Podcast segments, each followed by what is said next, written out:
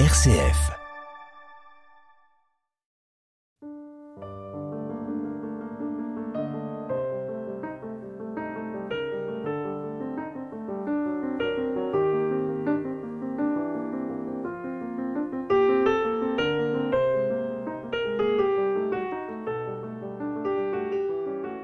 Je pense, donc je suis. Cet énoncé de Descartes, la phrase la plus célèbre, peut-être la plus citée de l'histoire de la philosophie, mais qu'est-ce que cela veut dire? Si je cherche une vérité certaine, ne dois-je pas commencer par questionner, trier, douter? Et pour douter, ne faut-il pas d'abord exister? Et exister pour moi, n'est-ce pas penser? Comment cheminer vers la vérité? Mais la vérité, ça existe? Je pense donc je suis. Quel est le sens de cette formule? Quels sont ses enjeux? Rien de plus essentiel et légitime qu'un questionnement et une réponse ferme. Oui, la vérité, ça existe et ça s'expérimente. Je pense donc je suis, n'est-ce pas, aujourd'hui plus que jamais, un puissant remède très utile contre le scepticisme. Pour répondre à ces questions, j'ai la joie d'accueillir aujourd'hui Denis Moreau. Bonjour. Bonjour. Vous êtes philosophe, professeur à l'Université de Nantes. Vous avez publié des ouvrages savants sur Descartes, des traductions, en particulier Saint Thomas d'Aquin, et des ouvrages de réflexion plus personnelle. Vous venez de publier un ouvrage vivifiant enjoué, euh, qui est une exploration assez stimulante de la pensée de Descartes accessible à tous, à partir d'un questionnement sur euh, cette célèbre formule je pense donc je suis, euh, cette formule reprise, parodiée, raillée, mais pas toujours bien comprise. Alors, commençons par cette formule, c'est le point de départ du livre, qui est original, euh, une formule qui a été, comme je l'ai dit, un peu contestée, un peu, un peu reprise de manière enjouée, humoristique. pourquoi ce point de départ? Alors ça m'a frappé, euh, vous, venez de le dire, c'est la formule la plus célèbre de l'histoire de la philosophie, sans doute. Alors il y a d'autres formules célèbres, je sais pas, par exemple, le carpe diem, cueille l'instant des épicuriens, ou bien de Nietzsche, ce qui ne nous tue pas nous rend plus fort, mais c'est pas au même point, et surtout cette formule, elle a acquis une sorte de, vie propre dans l'univers de la pop culture, et ça, il n'y a, a, pas d'équivalent. Alors je, je suis sûr que parmi nos auditeurs, pratiquement tout le monde sait laisser déjà aller aux joies du calembour cartésien. Donc vous savez tous ces détournements. Je, je pense donc je suis euh, dit le bricoleur. J'éponge donc je suis dit le garçon de café. Je pense PNSE donc je suis dit l'infirmière. Il y en a autant qu'on en veut. Euh, on retrouve ça dans l'univers de la chanson française. Il y a une chanson de Jean-Jacques Goldman qui s'appelle Les choses qui se termine par c'est plus je pense mais j'ai donc je suis. Vous avez chez Olivia Ruiz. Alors permettez-moi de citer ces vers magnifiques. Mon corps s'engourdit, mon amour. J'appelle en dernier recours, pas un credo plus que l'envie, je baisse donc je suis. Euh, vous avez des images, quand je me promène dans les rues, des fois je trouve des graffitis, une fois je suis tombé sur je dépense donc je suis signé des cartes de crédit. Je pionce, donc je suis cogito ergo sum, somme de SO2ME. Il y a des euh, preuves d'ailleurs dans votre ouvrage, hein, des photos. Alors, dans mon ouvrage, euh, oui, il y a le résultat de 20 ans de savante recherche. Euh, et puis, on pourrait croire que tout ça est pure franchouillardise, mais alors c'est la même chose en Italie, c'est la même chose aux États-Unis. Il y a eu normalement, alors ça c'est peut-être pour les plus jeunes de nos auditeurs, une chanteuse américaine qui s'appelle Billie Eilish, qui a écrit une chanson qui s'appelle Therefore I Am, qui a fait une sorte de tube planétaire en, 2020. Donc c'est pour moi qui suis philosophe euh, de, profession, c'est incroyable. C'est-à-dire il y en a partout, euh, il y en a partout, et euh, je pense vraiment que c'est sans équivalent dans, dans l'histoire de la pensée. Alors bon, d'abord c'est amusant à, à, repérer, tout ça fait sourire et c'est bien de sourire, mais on peut là aussi, comme ailleurs, sans doute faut-il en, en, un sens faire confiance à, à, la sagesse du monde et donc voir dans cet extraordinaire prolifération de cogito multiforme, puisque on peut le rappeler, je pense, donc je suis en latin, ça se dit cogito ergo sum, euh, dans cette extraordinaire euh, prolifération de cogito multiforme, euh, une forme d'hommage rendu à la puissance philosophique sans pareil de cet énoncé. Alors, alors vous, vous précisez dans votre ouvrage justement que cette formule qu'on évoque souvent en latin, cogito ergo sum, en fait n'a pas été écrite par Descartes strictement. Oui, alors ça, c'est mon côté, en tout cas. Pas, pas, exactement, c'est mon côté universitaire, c'est pour énerver un petit peu les gens. Il y a, différents euh, énoncés de cette formule chez Descartes. Euh, alors, Descartes écrivait alternativement en français et en latin, le latin étant la, la langue savante de l'époque, l'équivalent de l'anglais aujourd'hui. Donc, en français, on a je pense, donc je suis Euh, et je doute, donc je suis. Et euh, en latin, on a alors une formule un peu différente dans le, ce qui est sans doute le, maître ouvrage de Descartes, hein, qui s'appelle les Méditations métaphysiques, ego sum, ego existo. Donc moi je suis, moi j'existe. Et puis dans un autre texte moins connu qui s'appelle les Principes de la philosophie, on a non pas cogito ergo sum, mais ego cogito ergo sum. Alors vous savez qu'en latin, il n'y a pas de pronom personnel. Un cogito, ça veut dire je pense. Quand on rajoute un pronom personnel, c'est pour produire un, effet d'insistance. Donc ego cogito, moi je pense, ergo sum. Donc je suis si bien que vraiment, si on veut euh, être un peu tatillon comme ça, effectivement, cette formule qui alors qu'est celle que la, la, tradition a le plus volontiers retenue, cogito ergo sum, euh, jamais Descartes ne l'a écrite euh, précisément de cette façon-là. Alors venons-en plus précisément à cette formule. Je pense donc je suis. Euh, quel est son sens? Il faut resituer ça euh, dans la, la, démarche de Descartes. Alors, on peut renvoyer nos auditeurs à, à, à deux textes. Il y a le, celui qui est l'ouvrage le plus connu de Descartes, le discours de la méthode, dont la quatrième partie offre une espèce de synthèse, mais alors extrêmement euh, dense et abrégée de ce que Descartes appelle sa métaphysique. Mais vous voyez, le, le discours de la méthode, enfin, il, y a, il y a deux parties. Le, le début, c'est euh, une sorte d'autobiographie intellectuelle euh, assez punk. Hein, quand on relit ça aujourd'hui, c'est l'histoire d'un jeune esprit sûr de lui et de ses capacités qui, au sortir de ses études, envoie promener ses professeurs en leur disant tout ce que vous m'avez appris ce sont des bêtises et ça ne m'a servi à rien.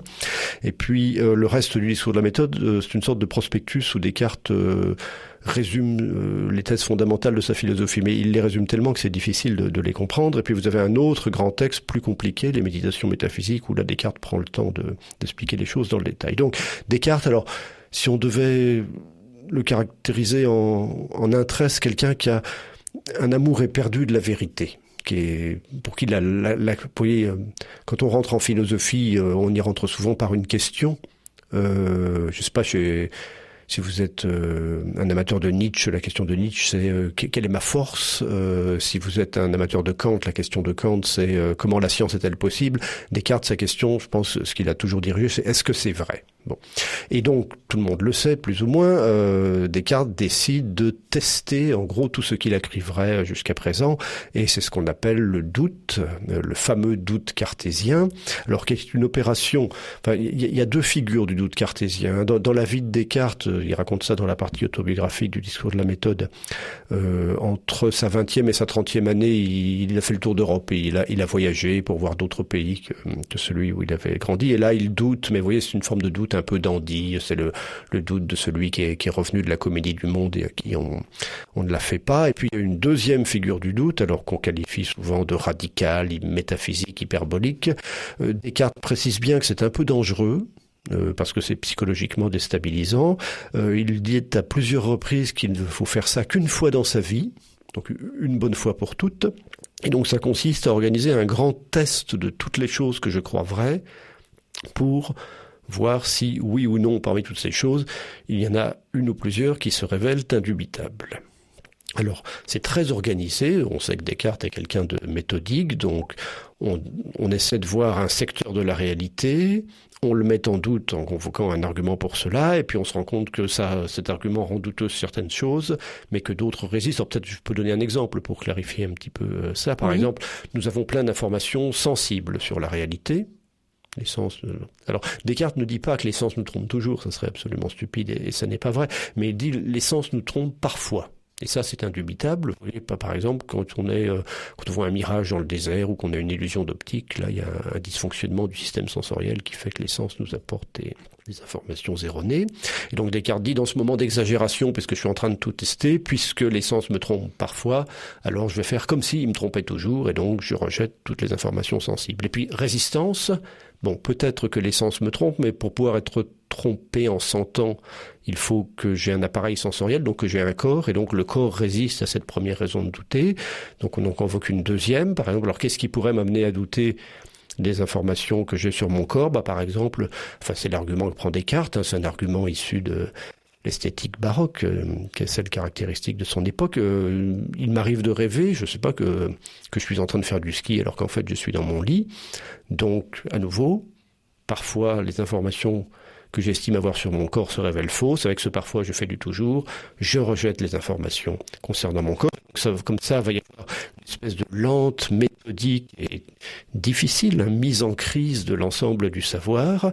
Et puis, au terme de cette mise en crise, Descartes dit là on bute sur quelque chose d'absolument indubitable, c'est que pour pouvoir avoir conduit toutes ces opérations de doute, il faut au moins que je pense et que j'existe. Alors peut-être donc cette formule moins connue hein, qu'on trouve dans un texte euh, inachevé de Descartes et qui a été publié qu'après sa mort, La recherche de la vérité par la lumière naturelle, je doute donc je suis, et de ce point de vue-là la plus parlante, veut dire que pour pouvoir conduire toutes ces opérations de doute, il faut au minimum que j'existe, et ça, on aura beau dire et beau faire, on aura beau convoquer toutes les raisons de douter possibles et imaginables, c'est vrai, ça s'impose dans l'acte même que j'ai de le penser.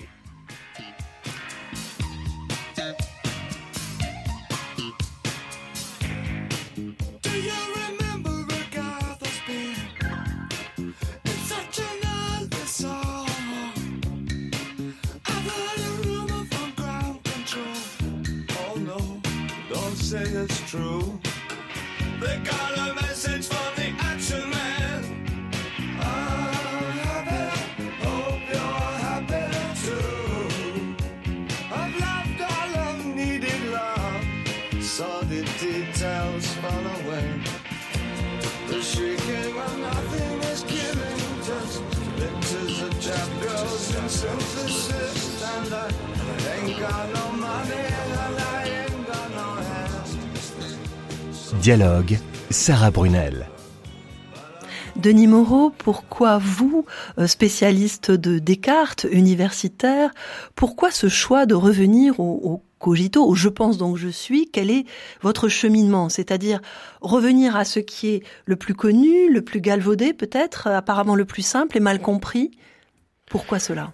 Euh, alors la première raison, c'est que j'aime bien Descartes. Je pense qu'on peut même dire que c'est mon philosophe favori. Euh, J'ajoute, euh, enfin je me cache pas dans les ouvrages que j'écris d'être euh, catholique. Et euh, Descartes est un grand philosophe catholique et de, ce point de vue-là, dans, mon parcours personnel, il a joué un, rôle. Alors je sais bien qu'il n'est pas très apprécié d'habitude des catholiques, mais là je pense qu'il y a une forme de, malentendu. quand j'étais jeune homme et que je faisais mes études de philosophie, j'ai eu une sorte de, crise de foi, enfin rien de dramatique et tout à fait classique. Euh, j'ai remis en cause la, la foi que j'avais reçue de, de, mon éducation, et c'est la lecture de, de, Descartes qui m'a ramené à la foi catholique, en fait, euh, à sa façon. Enfin, en lisant Descartes, je me suis dit, mais tiens, on peut être catholique et pas trop bête. Et donc ça, voilà, ça a eu une certaine importance dans dans mon parcours personnel. Mais bon, c'est pas ça l'essentiel. Alors, pour moi, l'essentiel, c'est euh, vous l'avez mentionné au, début de cette émission et on a commencé à en parler, c'est la question de la vérité. C'est-à-dire, nous vivons dans une époque. Alors, je, c'est cet ancrage qui est très intéressant euh, dans votre ouvrage, c'est-à-dire qu'est-ce qui est vrai, la vérité ça existe, et effectivement c'est une question qui met mal à l'aise aujourd'hui. Pourquoi? Alors euh, peut-être d'abord parce que on a eu affaire à certaines formes de dogmatisme un peu désagréables. C'est-à-dire, voyez, il y, a, une chose est de penser euh, connaître ou atteindre la vérité, euh, une autre est de la présenter avec douceur, et peut-être souvent et notamment en un sens par l'Église catholique qui se considère comme détentrice d'une forme de vérité. il y a eu plus d'arrogance que de douceur, donc on peut penser que ça un peu énervé les gens et que il y a une forme de réaction. Et puis, alors, euh, je crois qu'on on vit dans une époque. Alors, je ne fais pas du tout partie des gens qui disent du mal à, à tout prix de la modernité. Vous voyez, puisqu'on parle de Descartes, qui est un auteur du XVIIe siècle, moi, je préfère de beaucoup vivre dans la France du XXIe siècle que dans celle du XVIIe siècle, parce que la France du XVIIe siècle, faut pas oublier ce que c'était. 20% euh, d'espérance, de 20, 20 ans d'espérance de vie à la naissance, trois enfants sur cinq qui n'atteignent pas l'âge de 5 ans. Euh, quand on a une pneumonie, bah, comme Descartes, il en est mort. Hein, il n'y a pas d'antibiotiques, donc c'était des conditions de vie assez difficiles. C'est mieux aujourd'hui, mais je crois que nous, vivons alors au terme d'un lent processus hein, qui, a, qui, a, pris du temps dans une époque qu'on pourrait dire sceptique et relativiste. Alors sceptique, c'est-à-dire qu'effectivement les gens sont devenus très dubitatifs sur la possibilité que nous avons de d'atteindre la vérité et de faire le bien. Et puis relativiste, euh, le relativisme, hein, c'est dire qu'au fond euh, tout se vaut, rien n'est vrai. Euh, et ça, ça a quand même plus ou moins euh, gagné nos, nos, façons de penser. Euh, ça m'embête. Ça, m'embête. Moi, je, je, je, alors je pense que les, gens sont pas relativistes jusqu'au bout. Être relativiste, ça veut dire, en un sens, il y a toujours un point de vue qui fait que quelque opinion qu'on la considère, elle peut être considérée comme bonne. Alors, ça dépend ce qu'on envisage. Vous voyez, si on parle du goût des épinards, il euh, n'y a pas de problème à être relativiste. C'est-à-dire, on va dire, il y a des gens qui trouvent ça bon, il y en a d'autres qui trouvent ça mauvais, et puis on, vit très bien comme ça. Si on parle d'une œuvre d'art, bon, c'est un peu plus compliqué. Là, là, on, sent bien que c'est pas tout à fait comme les épinards. Vous voyez, je, je vais pas me mettre à me disputer quelqu'un qui n'aime pas les épinards alors que je les aime. Alors que si je trouve un film beau, je suis quand même capable d'argumenter contre quelqu'un qui le trouve laid, mais que mon camarade trouve ce film beau euh, ou laid et moi l'inverse, ça, n'est pas dramatique. Euh, on peut dire qu'en matière de morale, euh, on peut encore défendre un certain relativisme, c'est-à-dire il y a des gens qui vont penser que c'est bien de se marier, d'autres que ça ne l'est pas. Bon, on discute, et, pourquoi pas. Mais on voit bien en matière de morale, à un moment, on, se heurte quand même à, à des faits ou des actes. Alors ça oblige à parler de choses un peu terribles dont nous ne sommes pas prêts à dire que euh, c'est relatif. Par exemple, je vois pas, moi, je vois pas qu'on, enfin, je suis pas prêt à défendre l'idée qu'il existe un certain point de vue sous lequel un viol puisse être considéré comme une bonne chose. Je pense qu'un Il existe. ce que vous montrez, c'est qu'il y a donc un sérieux euh, de la démarche philosophique. et, et Descartes nous propose aussi cette démarche qui est radicale dans le sens où euh, nous défaire aussi, ou du moins questionner nos préjugés, notre subjectivité, notre amour propre, à le contredire, au moins donc une fois dans sa vie. Et euh, cela, euh, ça correspond aussi, euh, vous l'expliquez, à il y a une certaine consonance entre votre position philosophique, celle de Descartes, et le christianisme. Vous dites Dieu vomit les tièdes. Hein, vous rappelez cette phrase de l'Apocalypse. Les centristes sont déjà ennuyeux. donc, quel est l'enjeu véritable pour vous?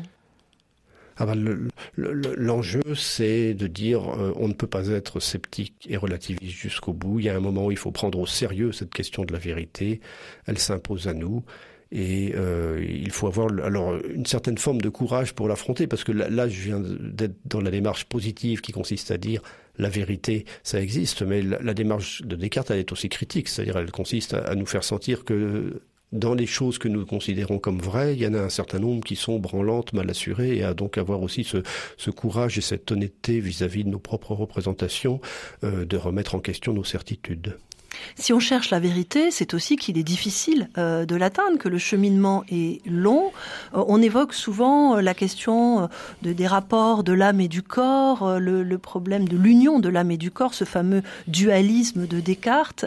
Et en fait, il s'agit peut-être de relire Descartes et de comprendre aussi ce qui est sous-jacent, cette pensée de l'incarnation. Euh, c'est important aussi. Il y a des enjeux aujourd'hui, par exemple, sur euh, le corps, sur la vie, euh, et ça peut faire polémique, ça, non? Oui, alors vous savez, je, bon, faudrait réécrire euh, l'histoire qui nous conduit là où nous en sommes. Le, ce malheureux Descartes, il est quand même victime d'un certain nombre d'idées préconçues qui lui font une mauvaise réputation. Alors, vous venez de rappeler le dualisme, c'est bien connu que Descartes, c'est quelqu'un qui sépare trop, enfin c'est bien connu, soi-disant, c'est quelqu'un qui sépare trop l'idée, le, corps et l'esprit, qui n'arrive plus à les réunir.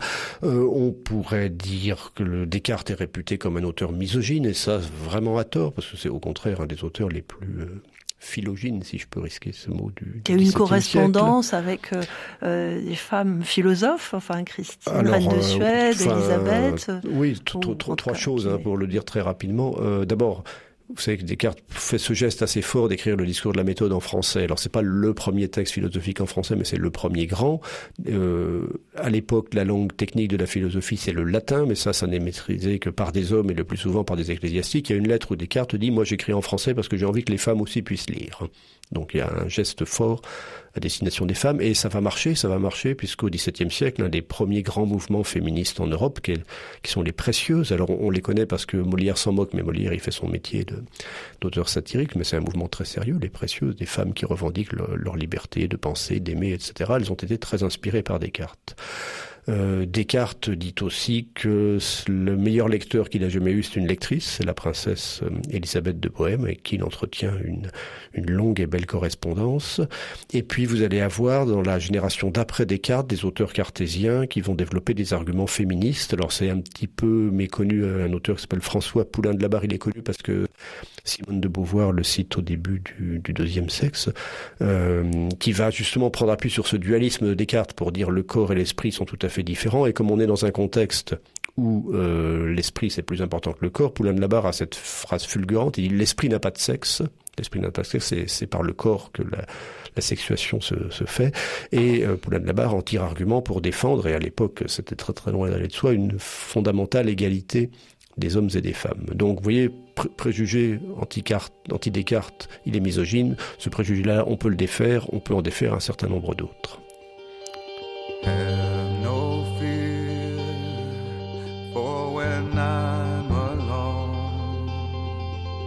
I'll be better off than I was before.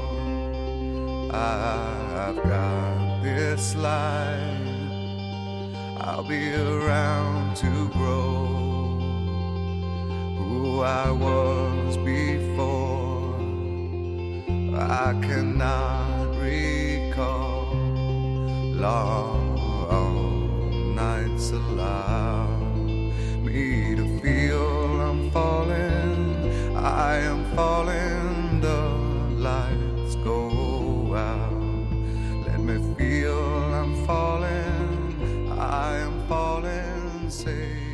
RCF, Sarah Brunel. Denis Moreau, nous évoquons la figure de, de Descartes. On dit qu'il est l'initiateur de la pensée moderne, fondateur de la modernité. En quel sens Descartes est-il à vos yeux innovant?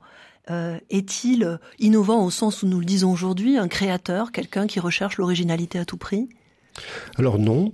Bon, euh, on en est un tout petit peu revenu hein, de cette image du enfin de Descartes 20 qui balaye tout le passé et crée quelque chose de radicalement neuf. Euh, ça fait ça, c'est ce qu'on disait au 19e siècle. C'est aussi euh, l'image de Descartes qui a promu la Révolution française. Mais la Révolution française, elle voulait aussi euh, faire table rase à un certain nombre de choses. Donc on comprend que ça l'ait arrangé de mettre Descartes dans cette posture. Euh, Aujourd'hui, les études universitaires montrent bien que Descartes est quelqu'un de très informé de ce qui s'est pensé au Moyen Âge euh, et qui s'inscrit aussi dans une certaine forme de, continuité. Alors il reste que c'est quand même une rupture euh, philosophique. Vous voyez,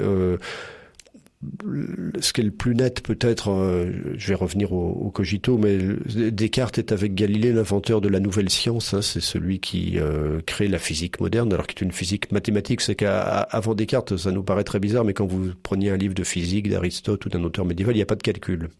Voilà, c'est une physique descriptive, et puis c'est Descartes, sont Descartes et Galilée qui inventent euh, la nouvelle physique qui rend possible la formidable accélération de la science que, que nous avons connue. Alors aujourd'hui, on regarde ça avec un œil suspicieux, un nouveau préjugé contre Descartes, parce qu'on se dit, bah, la, science a fini par se retourner contre nous, mais ça, c'est très tardif. Hein, et à nouveau, ce que Descartes a, a permis, c'est surtout l'essor de, la médecine et l'amélioration des, conditions de vie qui, qui, sont les nôtres. Donc, mettre sur le dos de Descartes, comme on le fait de temps en temps, la euh, l'économie ultra-carbonée, le dérèglement climatique, ça, c'est se tromper d'époque et, de coupable. Hein. Euh, en revanche, merci Descartes parce que euh, ces travaux ont quand même permis une considérable amélioration de nos, nos conditions de vie. Alors je reviens à cette question de la vérité, puisque c'est la clé de voûte de votre ouvrage. cette recherche de la vérité qui est indissociable de l'acte de philosopher à la première personne. Euh, quel sens cela peut-il avoir euh, à l'heure de ChatGPT euh, Un robot pourrait-il le faire à notre place Ou bien Descartes nous donne-t-il une expérience métaphysique irréductible? Alors, c'est une expérience métaphysique dont il est important de souligner que tout le monde peut la faire chez soi. nos auditeurs pourront après l'émission essayer de redire je pense donc je suis après avoir douté de tout aussi fort qu'ils le pourront et vous verrez que s'impose en nous l'acte d'une pensée qui saisit sa vérité dans l'actualisation même de, de ce qu'elle est. Euh, Est-ce qu'un robot peut penser? Alors, vous voyez, ça, c'est une question.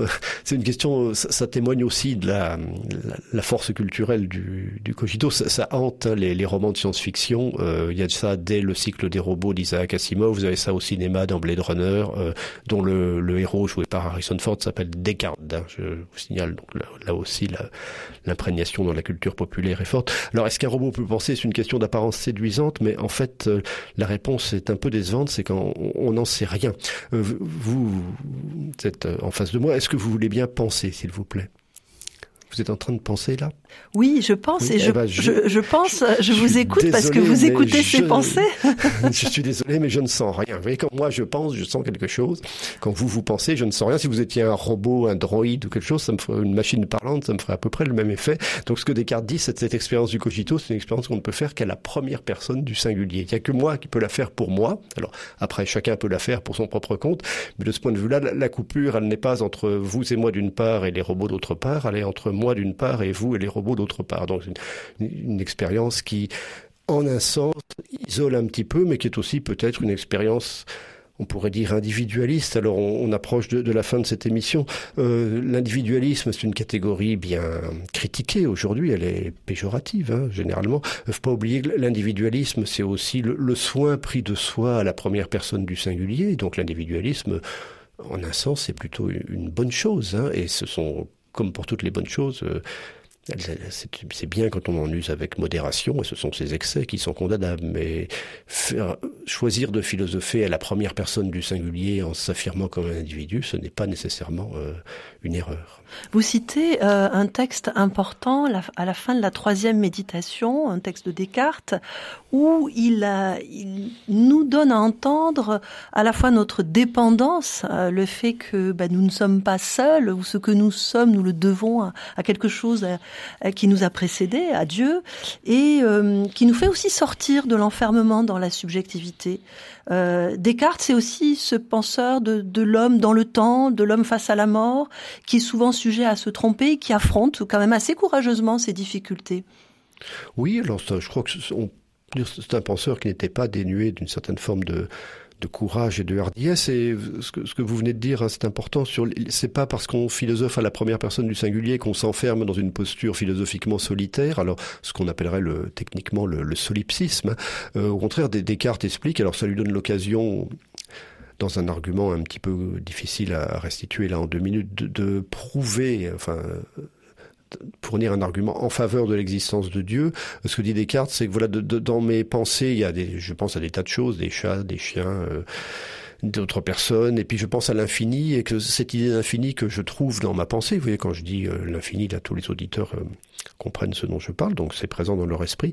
Descartes dit que cette idée de l'infini, elle est trop massive, trop grande, euh, trop riche pour pouvoir être produite par moi seul, et donc c'est nécessairement quelque chose d'infini qu'il a mis en moi, Dieu. Alors si, on voulait...